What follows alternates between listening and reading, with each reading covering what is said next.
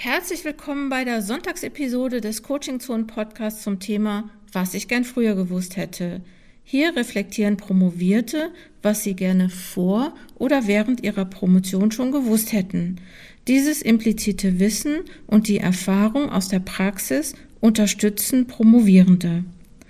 Dieses Podcast-Projekt ist nicht kommerziell und ich mache das, weil ich es wichtig finde, Erfahrungen zu teilen, auch damit Promovierende hören können, was es so an Hacks gibt, was es so an Ideen gibt und irgendwie auch so ein bisschen damit Promovierende hören können, dass andere, die jetzt schon promoviert sind, auch so ihre Erfahrungen gemacht haben.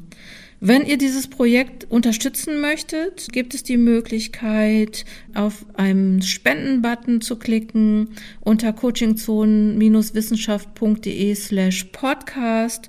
Wenn ihr das nicht machen möchtet oder nicht machen könnt, ist das auch total in Ordnung. Habt Spaß jetzt erstmal mit dieser Episode. Ich freue mich übers Zuhören. Hallo, mein Name ist Uwe Küchler und ich bin heute Universitätsprofessor für die Didaktik des Englischen an der Uni Tübingen.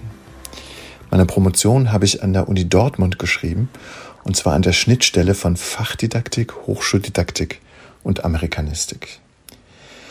Ich habe damals im Verbund promoviert, in einem Promotionskolleg, und letztendlich finde ich, das ist die produktivste und äh, empfehlenswerteste Form des Promovierens. Das liegt darin, dass viele Details über die Promotion, über den Entstehungsprozess, über Formalitäten und Rahmenbedingungen, dass diese Details innerhalb des Kollegs gut ausgetauscht wurden. Viele dieser formalen Dinge, die ich gerne gewusst hätte, die habe ich damals auch gewusst oder ganz einfach ähm, bekommen können, weil die Promoventen das untereinander ausgetauscht haben oder Beratungsformate zur Verfügung standen. Und doch gibt es natürlich eine ganze Menge anderer Dinge, die ich damals gerne gewusst hätte und heute erst ähm, als solche benennen kann. Dazu wäre zum einen das aus dem Englischen kommende Wort Serendipity. Das wäre mein erster Punkt. Serendipity klingt nicht nur schön, sondern bezeichnet auch eine zufällige, nicht angestrebte Einsicht oder Entdeckung. Die zufällige aber glückliche Entdeckung eines oder einer Forschenden. Gerne hätte ich früher mehr und konkretere Beispiele dafür gehabt, dass auch ungewöhnliche Promotionsthemen zum Erfolg führen können, vielleicht sogar zu einer Karriere führen können. Mein Eindruck ist, und das hat sich heute äh, mit vielen Jahren Abstand auch noch verstärkt, dass ähm, dass es eine gewisse Scheu gibt oder ähm, relativ wenig Aktivität gibt in den Bereichen, die außerhalb des Mainstreams sich bewegen. Ähm, viele Promovendinnen stehen unter dem Druck, sich ähm, einem Drittmitteldiktat anpassen zu müssen. Ähm, Preise und Fördermöglichkeiten werden für bestimmte Themen ausgeschrieben und das ist wunderbar, aber es bedeutet auch, dass ähm, eher ungewöhnliche Themen möglicherweise an den Rand gedrückt werden, ähm, dass es für solche Themen nicht die Einsicht gibt, äh, dass sie nützlich sein könnten oder dass sie förderfähig sind. Und ähm, aus diesem Grunde möchte ich doch ähm, ermutigen dazu, wenn man eine gute Idee hat, auch wenn sie ungewöhnlich sein mag, auch wenn man noch nicht ganz sicher ist, wie produktiv dieses Thema sein mag, äh, sich dieser Idee zu widmen, sie nicht aus den Augen zu verlieren, keine Selbstauslese zu betreiben. Denn gerade in Zeiten der Krisen sind solche ungewöhnlichen Themen mitunter sehr wichtig und werden dann, naja, wie soll ich sagen, nach oben gespült, äh, zum Erfolg geführt oder ent entwickeln ein, ein spätes Eigenleben, das man ihnen am Anfang nicht zugetraut hat. Ein zweites Thema oder ein zweiter Punkt äh, ist ähm, vielleicht grob mit Gesundheit zu überschreiben. Das ist letztlich ein Thema, zu dem wir alle wahrscheinlich genug wissen. Deswegen weiß ich gar nicht, ob es so genau passt. Und doch ist es aber auch ein Thema, das ich in der Wissenschaft oft als zu, ähm, ja, zu kurz kommend ähm, betrachte. Ich persönlich habe ein sehr mobiles Wissenschaftlerleben geführt. Ähm, es lässt sich vielleicht auf die Formel bringen, dass keiner, keine neue Stelle ohne einen Umzug von, naja, so circa 500 Kilometern vonstatten gegangen ist und ähm, diese häufigen und auch, ja, letztlich drastischen Umzüge, die kommen nach einer, einer recht systematischen Entwurzelung gleich, so so dass man ähm, damit rechnen muss, dass eines Tages ein sozialer Preis und vielleicht auch ein gesundheitlicher Preis zu zahlen ist.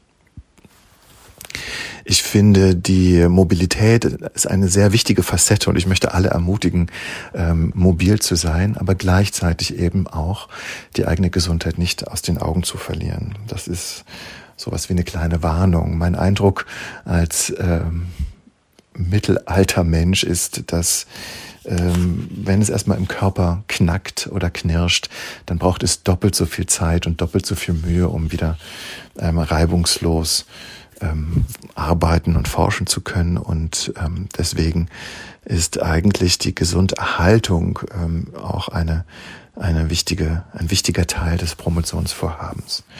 Ähm, zumindest sollte es das sein. Ich bin damals in einem Umfeld aufgewachsen, in dem Worte wie Urlaub oder Wochenende oder Freizeit, Ausgleich, ähm, das waren alles Tabuworte. Es wirkte, man fühlte sich schmutzig und unanständig, wenn man, wenn man sie öffentlich äh, gesagt hat. Und ähm, ich kann gar nicht ausdrücken, wie, wie dumm, wie ungesund ich solche, solche Einstellungen finde.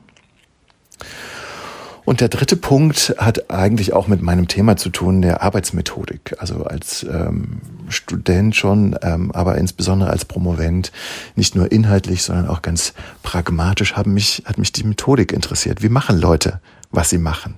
Wie ähm, bewältigt man als Promoventin ähm, einen, diesen, diesen Berg an Arbeit, diese vielen Texte, von denen es immer und immer und immer noch mehr geben könnte, die vielen Fragen, wie, wie, wie kommt man damit klar, wie findet man den roten Faden in dieser Vielfalt an Möglichkeiten? Und wie findet man auch seinen eigenen originären Beitrag ähm, ich habe dazu gerne Leute befragt, so inoffiziell natürlich, also nicht systematisch im Freundeskreis unter anderen Promoventinnen, aber insbesondere gerne auch unter Habilitantinnen oder gar gelegentlich äh, unter Professorinnen und Professoren.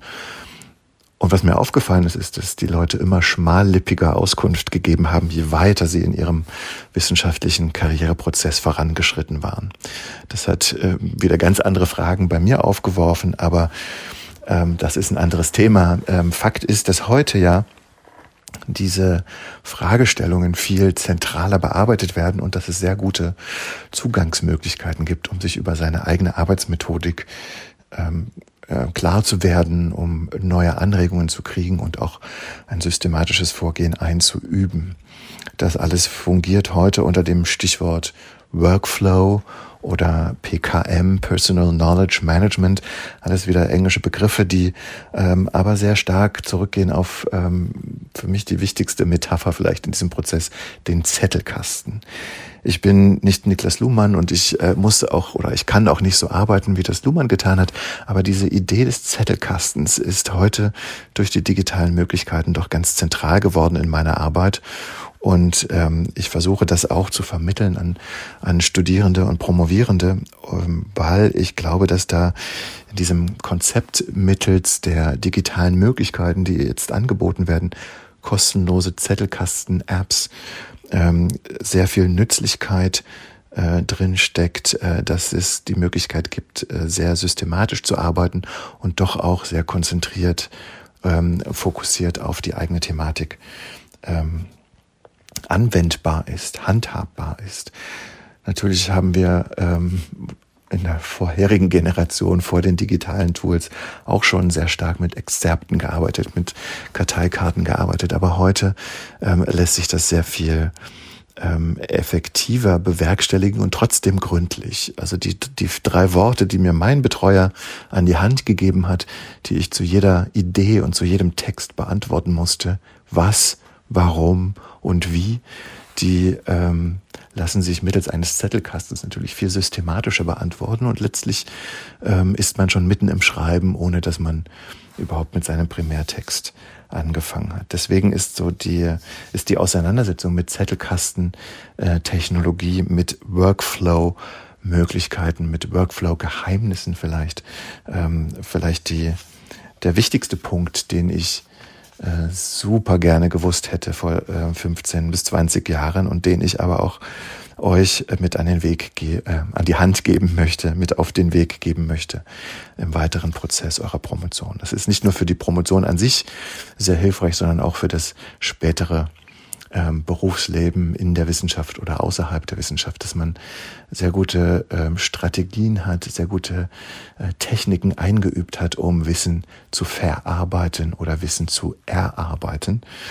Und äh, in diesem Sinne ähm, mein Fokus oder meine Empfehlung, euch äh, mit diesen Workflow Produktivitäts- oder Zettelkasten-Apps auseinanderzusetzen. Ich wünsche euch bei der weiteren Promotion viel Erfolg und gutes Gelingen und ich hoffe, dass meine drei Hinweise dem einen oder der anderen ein bisschen helfen mögen, äh, den eigenen Weg zu finden. Hallo, mein Name ist Nina Maria Klug und ich bin Privatdozentin für germanistische Sprachwissenschaft und aktuell bin ich an der Uni in Fechter angestellt. Wenn ich Ihnen kurz erläutern möchte, was wir in der germanistischen Sprachwissenschaft oder besser, was ich in der germanistischen Sprachwissenschaft eigentlich so mache, dann lässt sich das wohl am besten folgendermaßen begründen. Die Sprachwissenschaft, die ich vertrete, die fragt danach, wie gesellschaftliche Wirklichkeit, wie Gesellschaft, wie Kultur kommunikativ durch den Gebrauch von Sprache, zum Beispiel in Texten gestaltet und gefestigt, aber auch verändert und diversifiziert wird. Und vor dem Hintergrund dieser Ausgangsfrage habe ich auch meine Dis und meine Habil geschrieben. In der Dis habe ich einen historischen Blick gewagt. Ich habe einen Blick in die Vergangenheit geworfen und beschrieben, wie lutherische und wie römisch-katholische Agierende im 16. Jahrhundert kommunikativ gehandelt haben, um das eigene Bekenntnis gegen dasjenige der jeweils anderen Konfession durchzusetzen. In meiner Habil habe ich dann den Sprachgebrauch der Gegenwart betrachtet. Da habe ich mich gefragt, wie deutsche Identität kommunikativ hergestellt und begründet wurde. Meine Dis ist fast 700 Seiten lang geworden. Meine Habil fast 600 Seiten. Zusammen sind das also ziemlich viele Seiten und weil ich so viele Seiten geschrieben habe, könnte man meinen, das Schreiben der Bücher wäre mir leicht gefallen. Das ist aber nicht so. Das ist ganz und gar nicht so und leicht fällt es mir bis heute nicht. Aber ich habe über die Jahre hinweg einige Strategien entwickelt, die mir helfen, dass es mir zumindest leichter fällt. Ich habe über die Jahre ein Bewusstsein für die Gründe entwickelt, die mir das Schreiben so schwer machen. So weiß ich heute zum Beispiel erstens, dass mich am Schreiben vor allem die Tage quälen, an denen ich nicht schreibe. Aber weiß, dass ich mit Blick auf eine Deadline zum Beispiel eigentlich schreiben sollte oder besser müsste. Heute weiß ich zweitens, dass mich auch die Tage besonders quälen, an denen ich zwar Zeit zum Schreiben hätte, an denen ich aber vor dem Computer sitze und auf mein Dokument starre, ohne tatsächlich mit dem Schreiben voranzukommen. Heute weiß ich drittens, dass die Tage, an denen ich nicht ins Schreiben reinkomme, obwohl ich Zeit hätte, besonders oft auf die Tage folgen, an denen ich nicht schreiben konnte, weil ich keine Zeit hatte. Heute weiß ich viertens, dass die Begründung, dass ich keine Zeit zum Schreiben hatte, weil ich so viel anderes zu tun hatte, oft eine Begründung war, die gar nicht so richtig war, wie ich dachte. Natürlich hat jeder von uns ganz vielfältige Verpflichtungen, die man nicht einfach absagen kann und die ohne Frage viel, wenn nicht sogar die meiste Zeit unserer Tage beanspruchen. Und neben den beruflichen und privaten Verpflichtungen kommt dann ja auch noch die Zeit hinzu, die man zur Entspannung als Quality Time nutzen sollte. Die Zeit also für Beziehungen, für die Familie, für Hobbys oder zum Beispiel für Sport, die natürlich auch absolut wichtig ist und die nie zu der Zeit gehören sollte, die man sich selbst wegnimmt, die man fürs Schreiben beansprucht. Aber nachdem ich mir meine Tagesabläufe mal genauer angeschaut habe. Da habe ich gemerkt, dass ich selbst an den Tagen Zeit vertrödle, die mir so dicht erscheinen, dass ich das Gefühl habe, dass ich kaum Luft zum Atmen habe. Selbst an solchen Tagen ertappte und ertappe ich mich noch dabei, wie ich plötzlich ziellos im Netz rumsurfe oder sonst wie irgendwie wertvolle Zeit vertrödle und das gar nicht mal so wenig. Daher mein Tipp. Wenn auch Sie ab und zu keine Zeit zum Schreiben finden und Ihre Dis, Ihr Schreiben deshalb einfach mal brach liegt, dann überlegen doch auch Sie einmal in Ruhe. wo auch Sie vielleicht doch noch eine Viertelstunde Zeit in Ihrem Tagesablauf holen könnten. Und wenn Sie die gefunden haben, wovon ich fast ausgehe, dann nutzen Sie diese Viertelstunde sinnvoll. Nutzen Sie sie, um nicht den Faden beim Schreiben zu verlieren. Ein paar Minuten am Tag reichen zwar nicht aus, um innerhalb einer knappen Zeit ein dickes Buch zu schreiben, aber sie reichen aus, um im Schreiben drin zu bleiben. Heute weiß ich das. Ich wäre aber froh gewesen, wenn ich das schon viel früher gewusst hätte. Das hätte mir viel Qual beim Schreiben erspart, viel schlechtes Gewissen an den Tagen, an denen ich nicht geschrieben habe und viel Qual an den Tagen, an denen ich krampfhaft versucht habe, wieder ins Schreiben reinzukommen. Daher mein Tipp. Machen Sie es gut oder besser, machen Sie es besser. Hallo, ich bin Florian Christobal Klenk von der Technischen Universität in Darmstadt und ich arbeite am Institut für Allgemeine Pädagogik und Berufspädagogik im Projekt Indivers. Ähm, ich bin tätig als wissenschaftlicher Mitarbeiter und ähm, promoviere dieses Jahr noch, werde dieses Jahr noch promoviert über meine ähm, Dissertation, in der ich Deutungsmuster, soziale Deutungsmuster von Lehrpersonen über ihren Umgang und ähm, auch die schulische Thematisierung von vielfältigen geschlechtlichen und sexuellen Lebensweisen rekonstruiert habe. Was hätte ich gern früher gewusst? Hm, ich hätte, ich glaube, wie viele andere, so ist zumindest meine Erfahrung, gern früher gewusst, dass es vollkommen okay ist, Nein zu sagen. Ähm, insbesondere wenn die Anfragen so spannend sind, sei es Vorträge oder Rezensionen oder eigene Publikationen. Ähm, ja, mich da einfach viel früher schon begrenzt. Zum Beispiel, indem ich sage, was weiß ich, ich mache pro Jahr eine Publikation und schaue mir, weiß ich nicht, diese drei Tagungen auf jeden Fall an und zwei nehme ich mir noch als ähm, Puffer. Genau.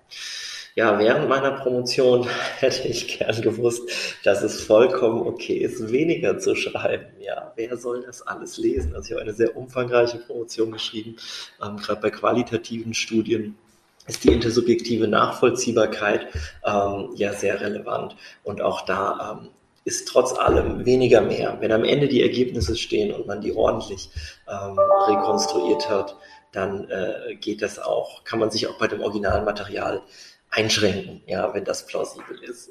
Ja, und dann ähm, wünsche ich äh, allen Promovierenden natürlich äh, viel, viel Erfolg und Mut zum Nein sagen und ähm, um sich kurz zu fassen. Liebe Grüße aus Darmstadt. Danke fürs Zuhören dieser Episode des Coaching Zone Podcast jeden Sonntag, was ich gern früher gewusst hätte. Wenn du Promovierte kennst, die Lust haben, bei diesem Podcast mitzumachen, sich mit einer Sprachnachricht zu beteiligen, dann sag gerne Bescheid, sag ihnen Bescheid, sag mir Bescheid, weil ich brauche nämlich für dieses Jahr 250 Promovierte. So hatte ich mir das vorgenommen. Es ist ein bisschen schwieriger, als ich gedacht habe, aber solange ich noch Sprachnachrichten bekomme, gebe ich nicht auf. Wenn du die Arbeit an diesem Podcast finanziell unterstützen möchtest, geh auf die Seite coachingzone-wissenschaft.de slash podcast da gibt es einen Spendenlink. Ich würde mich freuen und wenn's, äh, wenn du nächste Woche wieder einschaltest.